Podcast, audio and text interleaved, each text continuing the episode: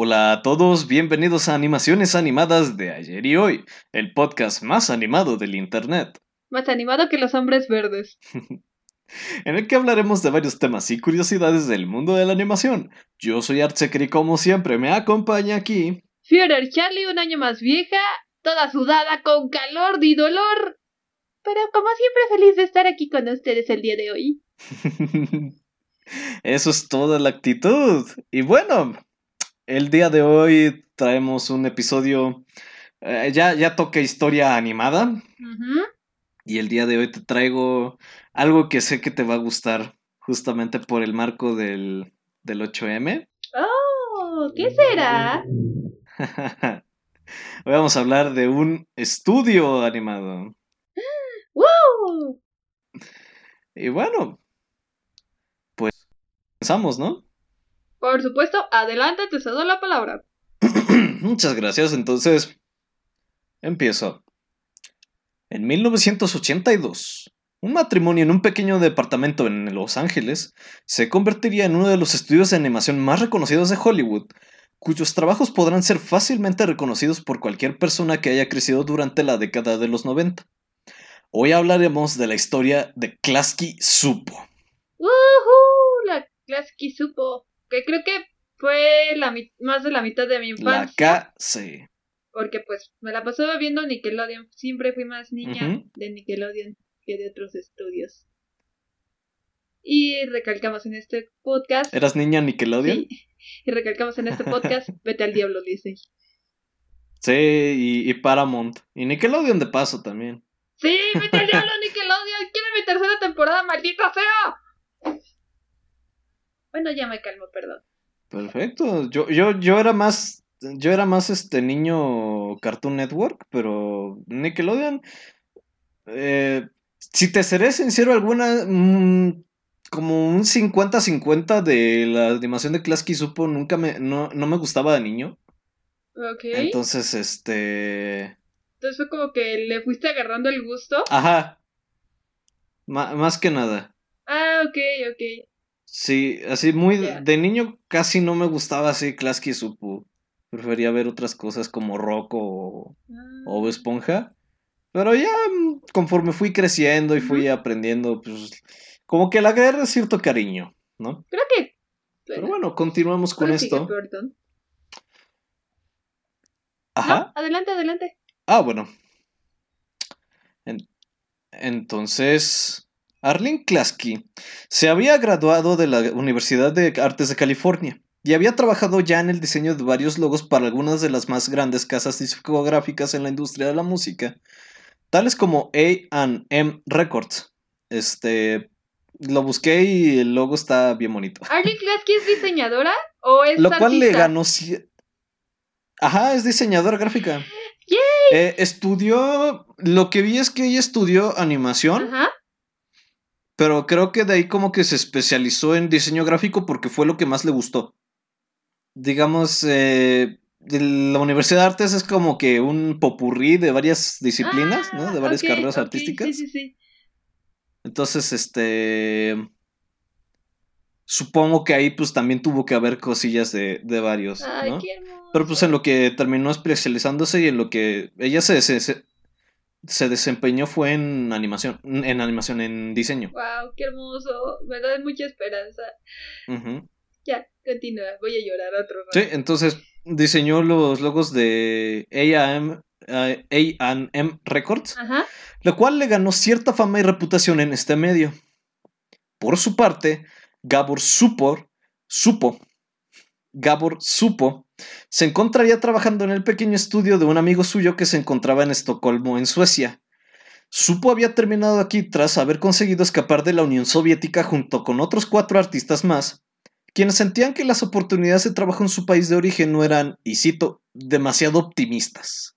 Para esto, supo, conjunto, jun- supo junto con su grupo Mira, estamos en la misma. Sí. Para esto, supo junto con su grupo, tendrían que caminar por casi dos horas a través de un túnel clandestino que iba de, Yugoslova- de Yugoslavia a Austria. Este güey logró Mira, escapar del Y comunismo. nosotros no podemos. O sea, No, pues sí, ¿eh? full trasfondos súper diferentes de los dos. Claro que podemos. Si ellos pudieron, nosotros también. Finalmente, ambos se conocerían en 1979 en Estocolmo, cuando Klasky se encontraba de vacaciones por la ciudad. A pesar de haber nacido y haberse formado en, dos lugares tan distintos del mundo, la pasión que ambos compartían por, el, arte, la animación y el diseño harían que la pareja contrayera matrimonio y así en, 1800 eh, en 1982 ambos decidirían mudarse a la ciudad de Los Ángeles. Oyendo como que muy, muy tartamudo, güey. ¿Estás bien? Simón. Ok. Es que no, no, no leí mucho el guion. Después de terminarlo, no, no lo repasé. Entonces, este. Esto es como First Try. ¿Quieres que comencemos de nuevo? Nada, así que se quede, hombre. Bueno, no voy a cortar eso, ¿eh? Eh, eh. Continúo. Por favor. De llegada en Los Ángeles, Supo consiguió trabajo como animador en la Hanna-Barbera. Sin embargo, este trabajo solo duraría seis meses, ya que sería despedido al final de la TV season, o sea, en la, de la temporada de televisión. Eh, en Estados Unidos hay como que, digamos como que ciertos tiempos de la TV, ¿no? En los que se estrenan series, capítulos o películas. Y a todo, y a, y a todo lo que engloba ese tiempo se, se le llama una TV season o una temporada de TV. Ah, Entonces, este, por lo general cuando acababa una temporada, e- es más así como un término, más que nada como una formalidad, ¿no? Como para tratar de englobar este, a, a todo lo que salió en una, en una temporada de TV. O sea, es como una ¿No? generación de series, películas, ahora sí de que de producciones, ¿no? Ah, mm, sí, básicamente es como una generación de... Eh, por lo que vi, la season de TV son un año. ¿no? De, de un TV, Ok, ok. ¿no? Entonces, este...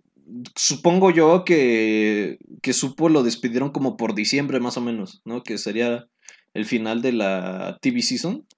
O sea, está extraño, no, no estoy muy seguro, pero creo que es un rollo más o menos por así. Así. O sea, como que te contratan por temporadas, ¿no? Algo así. Es que no es así como...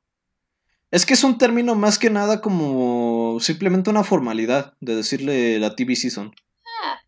Bueno. Bueno, ah, después Ajá. explicamos eso. Prosigue con la historia. Ok.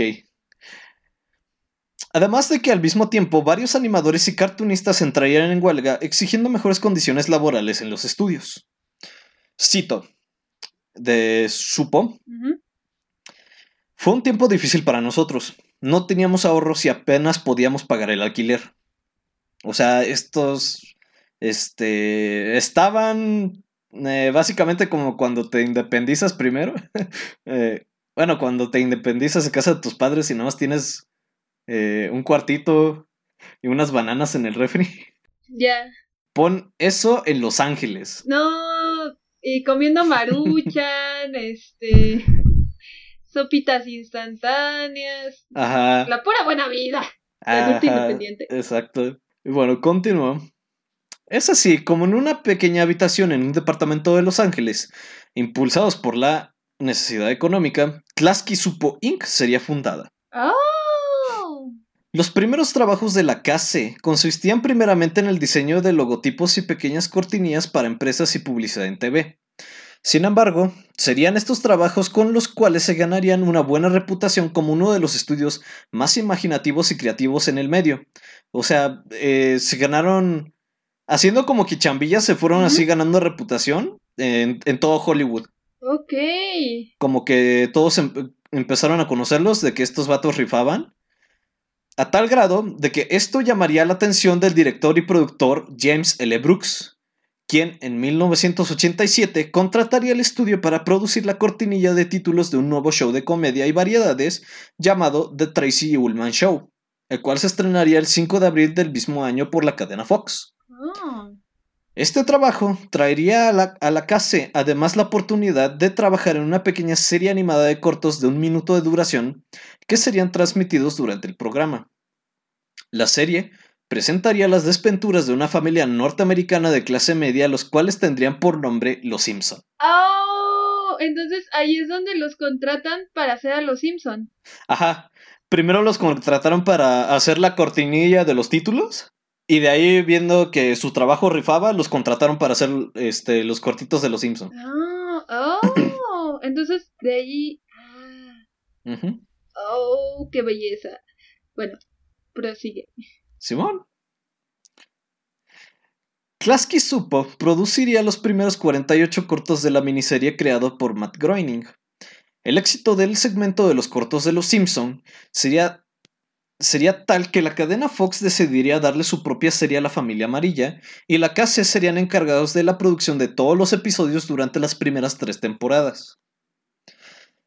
Sería la KC quienes dotarían además a Los Simpson de su, colo- de su color característico, ya que Georgie Peluche, eh, espero lo esté pronunciando bien, animador en el Mira, estudio. no somos de su país, así que pronúncialo como se te dé tu gana. Tiene un nombre súper extraño, es, eh, es como...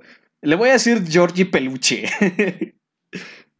Porque es lo más que se parece. Es el Jorgito Peluche. Y ya. Jorgito Peluche. Animador en el estudio, concebiría el tono amarillo de la piel de los personajes y el cabello azul de March porque, y cito, quería que no se vieran como nada que haya salido antes. O sea, no sé si has escuchado esta historia de que según Matt Groening los dibujó en un post-it y todo eso. No, güey, fue este guato que, que les dio el color así y ya. Viví engañada toda mi vida, gracias. Simón, aquí estamos para desmentir mitos. Gracias. Para 1988, solo un año después de haber adquirido su trabajo con Grace Films, eh, que es la, pro- la productora que hace Los Simpson Ujú. Y que le ha financiado varias series a, a Groening, la KC abriría sus primeras instalaciones en, las- en la esquina de las avenidas Fountain y Highland en, en Los Ángeles, para después extenderse a seis edificios completos que serían decorados con murales de sus personajes. Ay, qué bonito. Ay, quiero algo así. Ese es crecimiento, ¿eh? Sí. La KC estaba agarrando vuelo y se habría mantenido como la principal casa productora de la familia amarilla hasta 1992, cuando Grace Films decidió encomendar la producción de Los Simpson a otro estudio llamado Phil Roman, el cual se encargaría de esta hasta 2016. Ahorita no... Ahorita no sé qué estudio esté haciendo Los Simpson. Mm, debe ser algún estudio en Corea, porque este. ah, al menos en su mayoría las series con animación estándar las animan ya sea en Corea o hace poco descubrí que en Francia también. Entonces igual y mostraron la animación. ¿También en Francia? Sí, Glitch Tech se anima en Francia, Mm, puede ser. por ejemplo. Sí, puede ser. La mano de obra barata. Maldita sea. Ah, maldito capitalismo. Ejecutivos de Grace Films habían preguntado a Supo si podían asignar a uno de sus propios productores a la supervisión de la producción de la serie, ya que no se sentían cómodos con el productor que la KC había asignado para esta tarea. Y, y por no se sentían cómodos, me quiero decir que no estaban nada cómodos, no estaban nada felices con el productor que había puesto Klasky Supo. Este. A esto, Supo declinó mencionando. Ellos querían decirme cómo manejar mi negocio. Ouch. Mira, eso no se hace, viejo. Simplemente eso no se hace. Ah, No. Pues bueno, esto ocasionó que Grace Films optara por comisionar la animación a Phil Roman, buscando mejores salarios y, mejores condiciones laborales para los animadores. Ya que si bien Klasky Supo entregaba calidad, no todo era miel sobre hojuelas. De los 110 animadores que habían contratado para la producción de la serie, Supo ya había despedido a 75 y las condiciones laborales no eran las mejores por así decirlo. ¿Cómo despidió a tantos? ¿Y así de un jalón o...? Eh, pues este lo que vi es que Supo al parecer es como- era como que muy perfeccionista de alguna manera. Mm, ok. Entonces, este como que si no cumplían ciertos estándares los, los mandaba a la B. Mira, me siento identificada con él. Mira, viene de un ambiente difícil, escapó del tercermundismo, es muy perfeccionista. La comprendo. Sí. Básicamente, no del tercermundismo, escapó del, del segundo mundo, pero bueno. Mira. Eh, mm, bueno, así que, así que digas, estaba como nosotros, pues la neta no. eh, no. Estaba del otro lado del charco y eh, recordemos que había una muralla que dividía el mundo, literalmente. Bueno, sí. eh, mira, qué bueno que se fue. Qué bueno que salió. Qué bueno que. Sí. Bien por él. Escapó. Bien por él. Continuó. Por favor. Klasky supo, perdió así la producción de la, de la familia amarilla más famosa de la TV. Pero este tropiezo no haría caer a la KC, y de hecho estarían a punto de entrar en su mayor era de prosperidad cuando el estudio sería contactado por la cadena Nickelodeon para la producción de series animadas en el canal. ¡Woo! Nickelodeon quería ideas frescas para establecerse en la industria de la animación por TV. Sin embargo, la vida familiar traía muy ocupada a Arlene Klasky, pues con el nacimiento de sus dos pequeños en 1989, el cuidado y la atención de sus retoños impedían a Arlene pensar en algunas buenas ideas para el canal. Sin embargo, el ver a sus dos pequeños hijos pronto sería la fuente de inspiración que Klasky necesitaba y de la cual crearía una de las series insignia de Nickelodeon y el cual sería la serie principal del canal hasta la llegada de Bob Esponja. En 1991, Rugrats estrenaría su, su piloto para los ejecutivos del canal y este pronto recibiría la luz verde para su producción. Ay, qué bonito. No hace falta decir que el éxito de que tuvo Rugrats fue sumamente masivo, teniendo 172 episodios en 9 temporadas, dos películas para cine, dos series spin-off y un reboot anunciado para el próximo servicio de streaming de Paramount, Paramount Plus. Ay, qué bonito. Me encanta que toda esta idea de Rugrats haya sido de de la vida de Arlene como mamá, o sea que todo fue basado en sus experiencias en la maternidad. Qué bonito. Sí, todo fue este viendo a sus a sus dos chiquillos que ser, este, de ahí sacó la idea de Rugrats Ah. y o sea, pensó como que la idea principal era qué pasaría si si estos niños pudiesen hablar, ¿no? O sea, qué dirían y, y qué aventuras qué tendrían. De hecho, Es bonito. Algo interesante es que a Klasky le cagaba el personaje de Angélica, güey. Bueno. Eh, se entiende. Pero, o sea, literal, eh, desde el inicio, eh, de hecho, Klasky ni siquiera había pensado en Angélica. Entonces, Él, ella, este. Ella, digamos, como que quería mostrar nada más a los niños siendo niños y teniendo aventuras de niños. ajá. Pero otro es de los productores que tenían ahí en la serie. No recuerdo exactamente cómo se llama. No, no lo recuerdo ahorita. Pero básicamente quería traer como que un villano, una, una persona mala, ¿no? Y crearon el personaje de Angélica. Pero eso nunca le pareció a Klasky. O sea, ella nada más quería ver mm, a bebés actuando como bebés y viviendo aventuras de bebés, ¿no? No quería que hubiera como un villano, una, una cosa así. Mira, por un lado. Y por eso este, odio. Ajá. Por un lado está toda esta parte, pues, de la maternidad y que ella, pues, en su concepción era, pues, simplemente quisiera ver cómo sería, qué piensan los niños, cómo me ven, cómo ven su mundo. Por ejemplo, este, hace poquito, Ajá. este, pues, con todo esto de mi cumpleaños y todo, vinieron mis tíos de visita. Tengo un primito que me tocó conocerlo en persona, tiene tres meses y medio. Y es súper bonito porque aparte de que es un niño bien lindo, saludos a Nachito y a mis tíos, por cierto. Este, pues sí, o sea, ves al bebé y dices qué piensa, qué siente, o sea, yo me imagino pues, el bebé se la pasó todo llorando toda la fiesta porque pues estaba incómodo, hace calor en mi casa, no es como su lugar, entonces saber cómo Ajá. e incluso al menos interpretar qué era lo que estaba pensando, pues, te da curiosidad, ¿no? Entonces Arlene era lo que quería. Y por otro lado, Ajá. ell- Eso era lo que le interesaba con ajá, Rugrats. por otro lado entiendo que buscaban que la, dentro de la narrativa de la serie tuviera un antagonista, porque al final tiene que haber un obstáculo para que los protagonistas tengan un avance en la historia. Pero pues como dices, Ándale, o sea, ajá. la vida de bebé no tiene antagonista realmente, solo son bebés siendo bebés. Y como dice Tom, Sí, son bebés siendo un bebés. bebé tiene que hacer lo que un bebé tiene que hacer.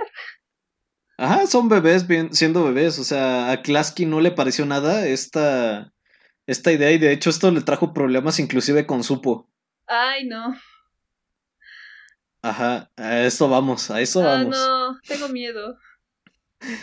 A partir de este momento, el éxito de la casa se estallaría y llegarían a sacar un total de 13 shows animados, entre los cuales se encuentran varios clásicos de la Nickelodeon, como Rocker Power, A Real Monsters, o como dirían, ¡Ah! ¡Real Monsters!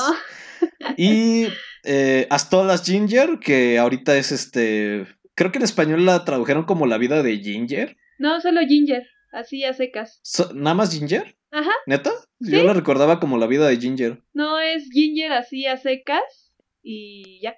Ajá. De hecho, era de mis favoritas de Nickelodeon. Y a mi mamá era de las que más le gustaba también. Oh, no. Yo siempre creí que era la vida de Ginger, No, por alguna extraña razón. tal vez la confundías un poquito por la vida moderna de Rocco. Ándale, quizá. ¿Te imaginas un, un crossover así?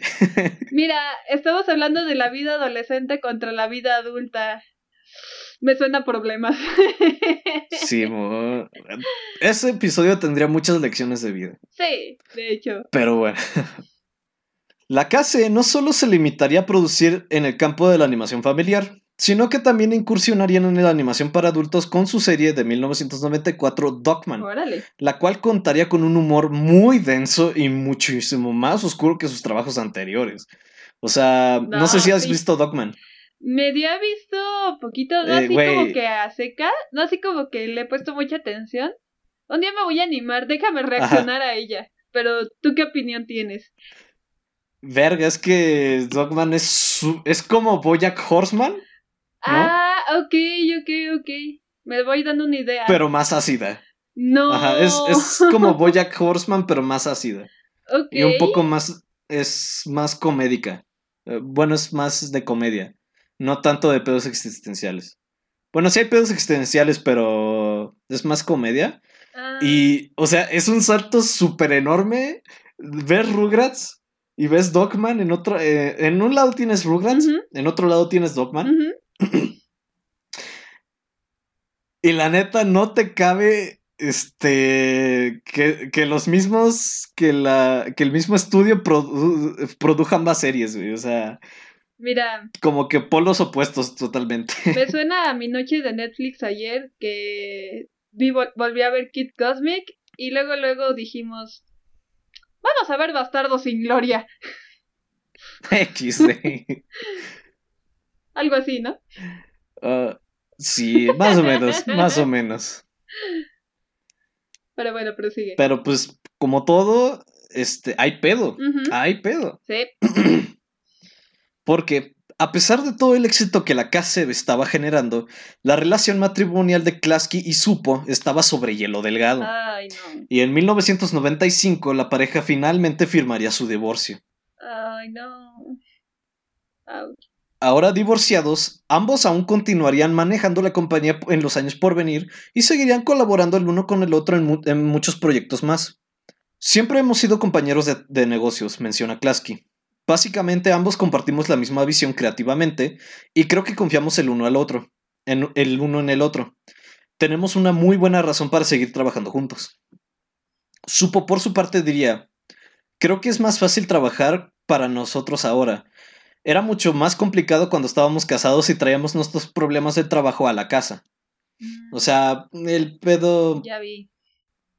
Como eran, como no solamente estaban casados, sino también eran pareja en el trabajo.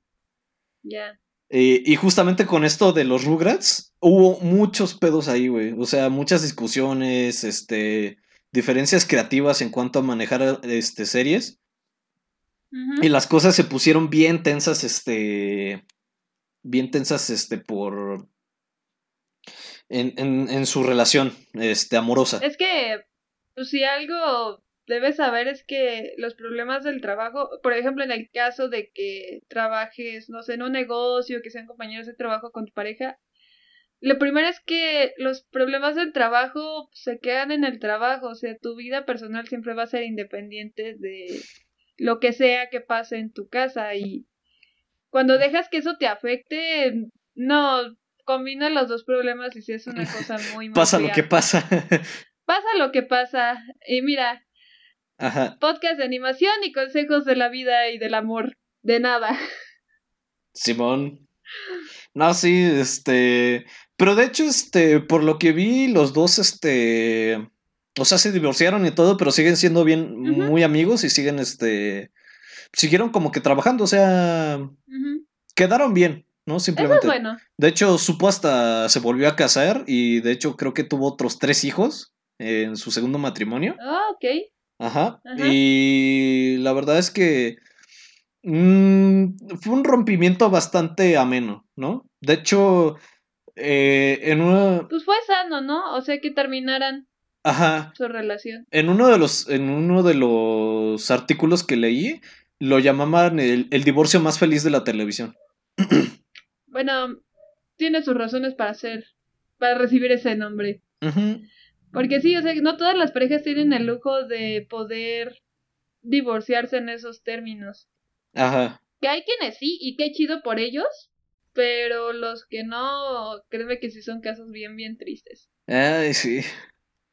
O sea, lo, lo chido aquí es que ellos continuaron este, trabajando y vaya, su pasión por el arte fue más que sus pedos personales. Qué lindo. Eso fue lo chido. Sí, sí, sí. En 1998, la casa sería, contra- sería contactada por la cadena de comida rápida McDonald's para la producción de seis episodios de 40 minutos cada uno de una serie de la popular mascota de la compañía, cuyo título sería The Wacky Adventures of Ronald McDonald, o las como las extrañas o las fantásticas aventuras de Ronald McDonald, que contarían las... Espérate, ¿qué? Sí, hicieron, este, no, no sé si has visto la, la serie o los, o los, o lo, bueno, son como películas pequeñas. ¿Las has visto? Creo que las ponían en el McDonald's. Ajá, de hecho, Las recuerdo muy vagamente. este, no sé si te acuerdas que antes Ronald McDonald tenía como una pandilla. Sí que eran un patito, un ladrón, una cosa como morada que parece ahora los personajes de Fall Guys. Ajá, Ah, y que de repente desaparecieron, que fue cuando sacaba el internet su chiste de yo los batí a todos. ajá, sí, sí, sí. este, salieron de esta serie, justamente. Entonces fueron personaje, fueron... Ajá, y la produjo la, la Klasky Supo. eh, la pandilla de Ronald McDonald fueron creación de Klasky Supo o ya eran mascotas que tenían como pensadas la compañía. Mm, fíjate que creo que sí son de Klasky Supo, ¿eh? Qué bonito. Ajá. Porque creo que antes nada más estaba Ronald McDonald solito. Ajá. Y para que no estuviera solito, le dieron a su pandilla en, en sus aventuras. Wow, qué bonito. De hecho, en casa tengo un plato donde están los monitos. Ahora lo voy a guardar con más cariño. Sí. De hecho, esta serie contaría las aventuras del personaje y sus amigos en el mundo de McDonaldland. Ah, McDonaldland. ok. Cinco de los seis episodios podían ser obtenidos en cinta VHS que venían incluidas en una Happy Meal en restaurantes participantes de la cadena de hamburguesas. Ok. existiendo un sexto episodio que solo podía ser adquirido por internet comprando una copia en la página oficial de Klasky Supo. Este episodio es el más raro de todos y se considera como un artículo de colección muy valioso codiciado por muchos coleccionistas alrededor del globo. Órale. O sea, de hecho muchos se quedaron en que nada más eran cinco episodios de VHS, Ajá. pero de hecho son seis. Y el pedo es que estamos hablando de internet de los 90, güey. O sea, no es tan fácil. Acuérdate que, no- bueno, no es tan fácil o común comprar en línea todavía. Sí, No existía Amazon, no existía Mercado Libre, no existía nada de esas mamadas. no, entonces era con ¿No? el riesgo de que te estafaran. Como, No era estafa porque era. Lo adquirías en la página oficial de Klasky. ah, ok. O sea, de que te llegaba, te llegaba. Pero pues muchos no. Muchos. Mucha gente del común. ¿no? tú como padre de familia, güey, o sea, tú vas, dices, ah, ya tienes los cinco, pues ya son los cinco que dieron, ¿no? Simón. No sabes, no sabes que hay una, que tienes que entrar a una página para comprar el sexto. Y me supongo Entonces, yo que este- el- no venía esa información en las cajitas, por lo menos. No, no, o sea, la cajita nada más te traía el episodio y ya. O sea, había, creo que en alguna parte de atrás venía como una lista de los episodios en, en los VHS. Ajá. Y venía otro.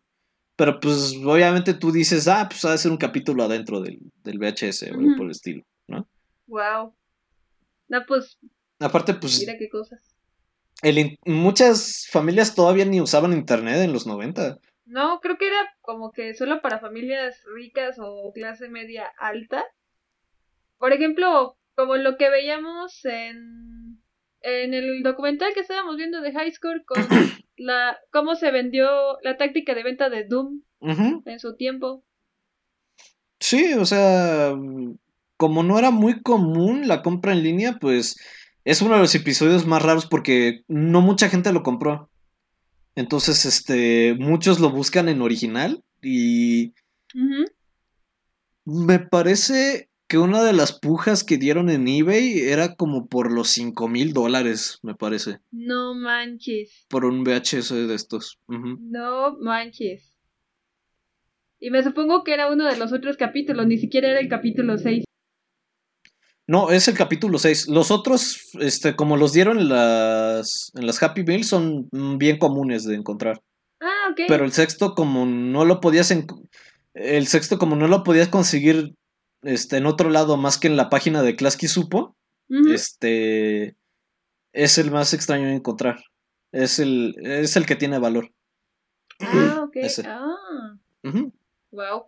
Mira, qué cosas. Pues ya ven, si ustedes en casa tienen el sexto episodio que creo que se llama The Beast of McDonald Lake, me parece. Ahí pueden, eh, pueden tener un, un bloquecito de oro ahí en sus manos. Búsquenle, búsquenle a ver si lo tienen. O si tienen un conjunto de VHS ahí perdidos. Yo todavía tengo mis VHS, tú. ¿En serio? Ujú, tengo de, tengo unos de Disney, de Pixar. Creo que todavía tengo Monster Inc. en VHS. En VHS. Ah, VHS en general. De hecho, pues yo también Ajá. tengo mis VHS de... Creo que tengo el de bichos, este, el de la Bella y la Bestia, el de la Sirenita. Tengo un VHS de los Rugrats, justamente el de la película de París. Ah, yo también lo tengo. tengo ese y creo que el de los Tom Berry. Ay, qué bonito. De hecho, la película de París fue. De, de los Rugrats fue como que estableció un récord para una película que no fuera de Disney en la box office. Ajá. No, sí lo creo, ¿eh? Es que, eh, y es que la película de París está bien buena. Está muy buena. Y Sí. de hecho fue Klasky la que estuvo. Klasky fue la que produció esa. La de los Tom Berries, me parece también. Y de hecho, justamente Klasky también produció el de el spin-off cuando ya están todos crecidos. Qué chido. Ajá, ella misma estuvo involucrada en la producción de ese spin-off. Bueno, creo que ya hablamos mucho de platitos y VHS y, y, y, y bye. Continúa. Simón Simón. La popularidad de la casa continuaría hasta entrados los años 2000, cuando en 2003 incluso sería contratados por Cartoon Network para producir uno de los famosos Groovies de la serie del laboratorio de Dexter. No manches. No sé si te acuerdas el Groovy. ¿Te acuerdas el Groovy este que está animado de Dexter que está animado como en anime? Ajá, sí, sí, sí, sí. Ese es el que produjo, eh, ese es el que producieron Klasky Supo. No. Ay, no me. Ay, voy a llorar de emoción.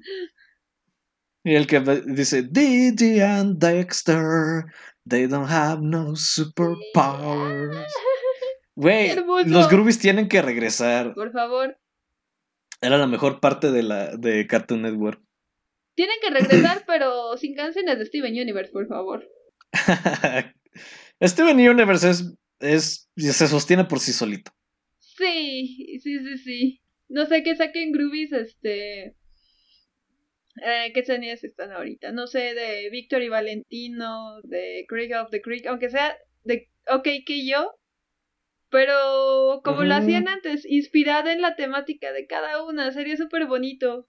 Güey, el el, el groovy de OK que va acá todo ochentero. El de Víctor ¿No? y Valentino con ritmos de cumbia o Mariachi. mariachi. Ay, sería súper hermoso. Contrátanos, Nic- Nickelodeon, contrátanos Cartoon Network, contrátanos ahora mismo. Mira, Nosotros les vamos a traer lo bueno. iba a presentar mi portafolio, pero el portafolio no existe aún. ya. Ya, dejaré de. Ay, algún día lo tendrás. Yo también, yo también quiero entrar. Algún día. Algún día. algún día lo tendrás. Algún día. No. Ah, Ah. bueno, pero Si sí, cacharon esa referencia, los felicito. Los amamos. Ujú. Besitos. Abracitos, saluditos. Muy bien, ¿en qué me quedé? Ah, Ah, ok, para producir uno de los famosos groovies de la serie del laboratorio de Dexter.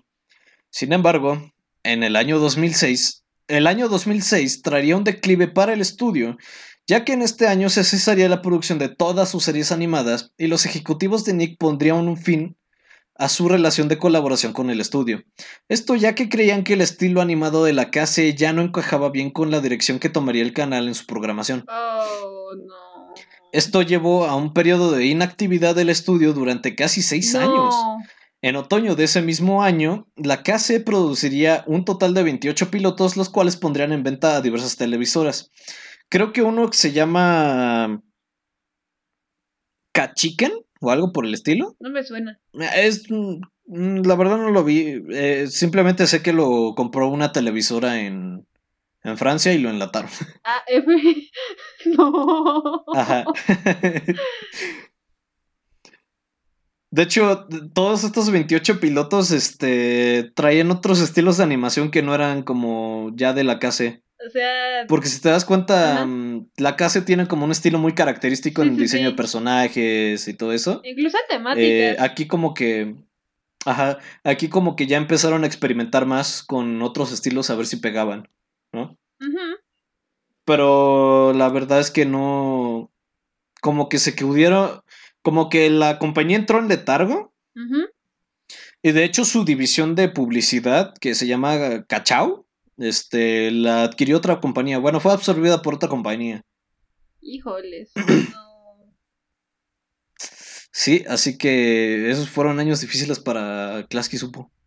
Híjoles. Pero A ver, en 2012, a ver. Arlene y Gabor resucitarían a la compañía y crearían un webcomic digital llamado Olimongo sobre un zombie patinador que vive en el futuro. Y recientemente estrenarían una serie para YouTube llamada Robosplat, Ok. Oh. que de hecho Ah, hasta hace dos días este, siguen subiendo episodios de Robosplat a su canal de YouTube. órale. Ajá. Sí, o sea, sigue estando hasta ahorita y la siguen produciendo. En, en YouTube está.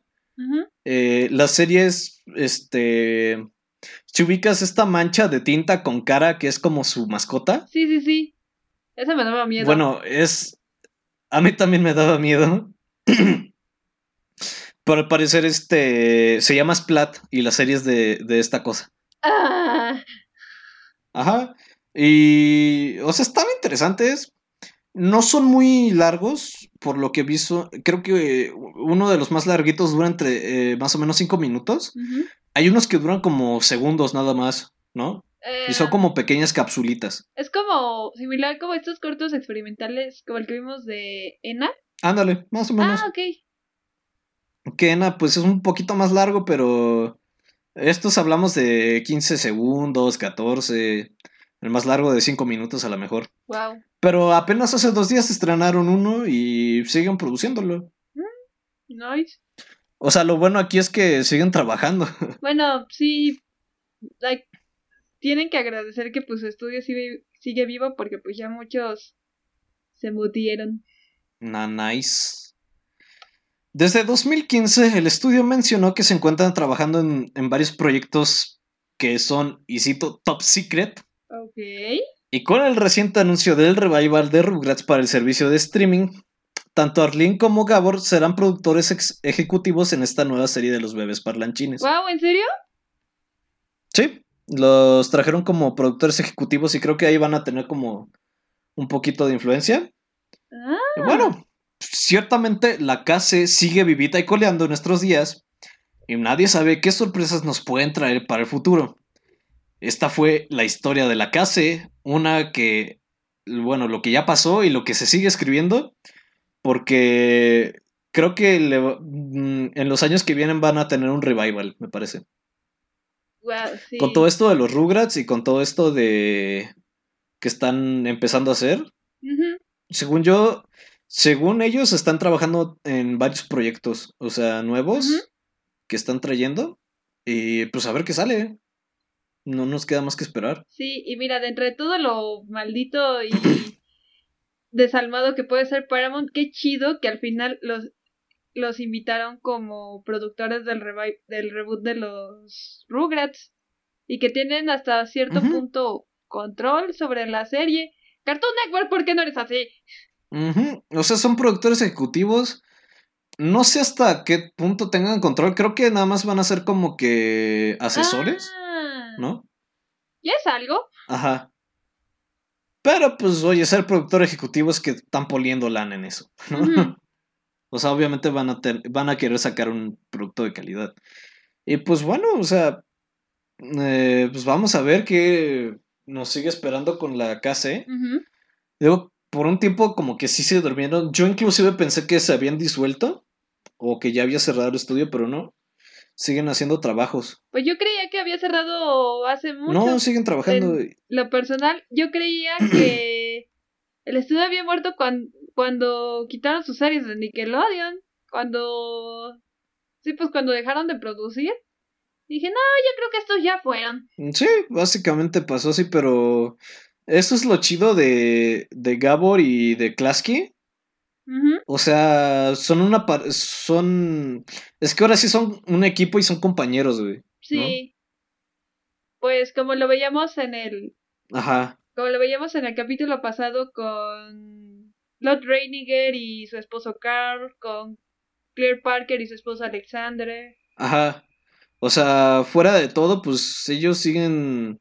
Lo chido de ellos es que, como comparten la misma visión, este, artística, pues siguen haciendo, este, cosas, siguen experimentando. Eh, Eso es lo chido que no dejaron que los pedos personales que tuvieron o, o matrimoniales los distanciaran. Qué chido, qué bonito. Hasta cierto punto, qué bonito que... Bueno, la historia es- del estudio es, es muy bonita. Habla no solo de... Pues de todo... Que proye- sus proyectos, que fueron proyectos muy, muy gordos. O sea, no es nada pequeño producir los primeros cortos de Los Simpson. Ajá. Este... Y que fueron creciendo, fueron experimentando y que a pesar de que tuvieron esta ruptura en su relación como pareja, que ellos siguieron siendo amigos, siguieron siendo colaboradores y que a la fecha siguen juntos trabajando con esa misma visión artística, siguen siendo amigos, siguen siendo compañeros y eso es muy bonito. ¿Quién no quisiera tener un compañero así? Sí, siguen trabajando Ojalá ahí. tuviera un compañero así. Chidos. No sé. ¿Verdad, Seker? Simón. Guiño, guiño. Guiño, guiño.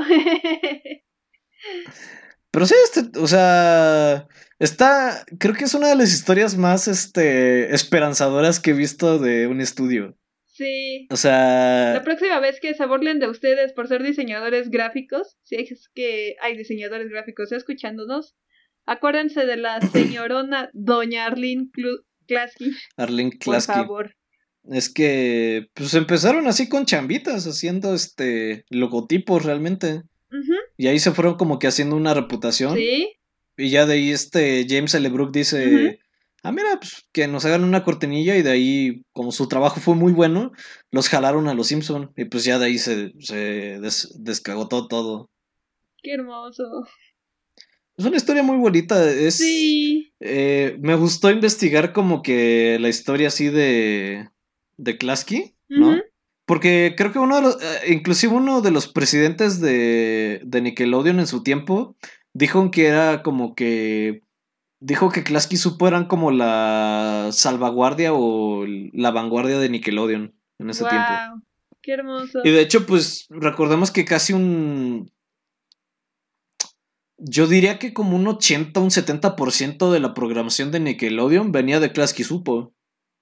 Pues, De hecho, sí. Porque estaban los Rugrats, estaban Rugrats crecidos, estaban este. Ginger, estaba Rocket Power, estaba Rocket, Rocket Power, Monstruos de los Tom Verdad, Berries. los Tom Berries.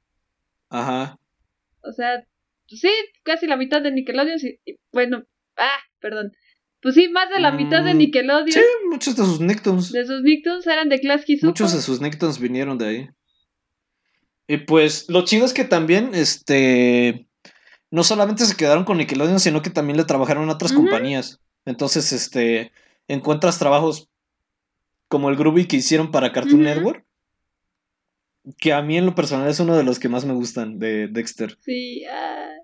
Este, y la serie de Ronald McDonald que la neta está chida. Vi, uno, vi unos pedacitos y está chida. Pues mira, este, solo puedo decir por primera vez en la corta historia de este podcast, salí muy feliz de un capítulo de historia animada. Salgo muy, muy feliz. Por primera vez no fue un capítulo trágico. No, con Hanna Barbera, pues sí me quedé como de, ah, chale. Con Glacier, ¿para qué decirte? Acabé llorando. Más historias así, por favor. Que me lleven de esperanza mi corazoncito de ardilla. que no acaben con tu estabilidad mental. Como los videojuegos, por favor.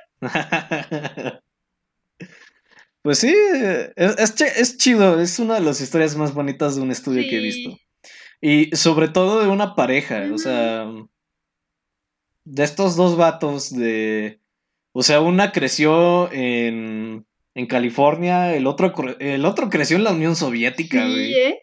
¿Eh? en Hungría me parece que nació el Gabor. Y sobre todo... O sea, en dos lugares tan distintos del mundo y se conocieron. Y como... y tuvieron Viniendo de contextos tan diferentes porque pues Arlene de algún modo creció con todas las comunidades que ofrecía un país como Estados Unidos por otro lado, pues, o sea, simplemente con toda la precariedad de la Unión Soviética y que a pesar de las diferencias culturales, no hubo tanto este choque o esta fricción y aprendieron a equilibrarse y a, en, y a unirse como pareja, no solo hablando en un sentido romántico, sino como un equipo de trabajo. Lograron empatar súper bien. Ajá, o sea, más que es que creo que más que ellos como pareja, eh, funcionan más que ellos como equipo. Y de hecho así se vendieron, que eran un, era un equipo. Por eso es Klasky Supo. De hecho, antes yo creía que Klasky Supo era una palabra medio rara acá, dadaísta, güey. Un nombre así medio raro. Pero no, son los apellidos de, de, estos vatos. De Arlene Klasky y Gabor Supo. Este. Y. Pues eso es, una de esas historias bonitas que te, que te llenan el alma. Salgo feliz de este lugar. Un poquito de alegría para la señorita Chatley, que en estos momentos la necesita. Gracias. Ahora romper mi estabilidad mental con juegos. Comper. Claro que sí. Pero bueno. eso, eso sería todo por el episodio de hoy de Animaciones Animadas. Recuerden que pueden seguirnos en nuestras redes sociales. Estamos en Facebook, en Instagram, en YouTube, en Spotify, en todas esas como animaciones animadas. En Twitter estamos como arroba animapodcast. Este, a mí me pueden seguir en mis redes personales, en Instagram, en Facebook y en eh, Twitter como arroba artsecker. Eso es arroba A-R-T-Z-Ecker con Q. Y me pueden seguir en Instagram y Twitter como arroba Charlie. Y bueno, como diría un puerquito muy famoso de la televisión, esto es todo, esto es todo, esto es todo, esto es todo, amigos. Y como el logo de la Klasky supo. Nos vemos. Hasta la próxima. Bye. Los queremos mucho. Oye, llorar de felicidad.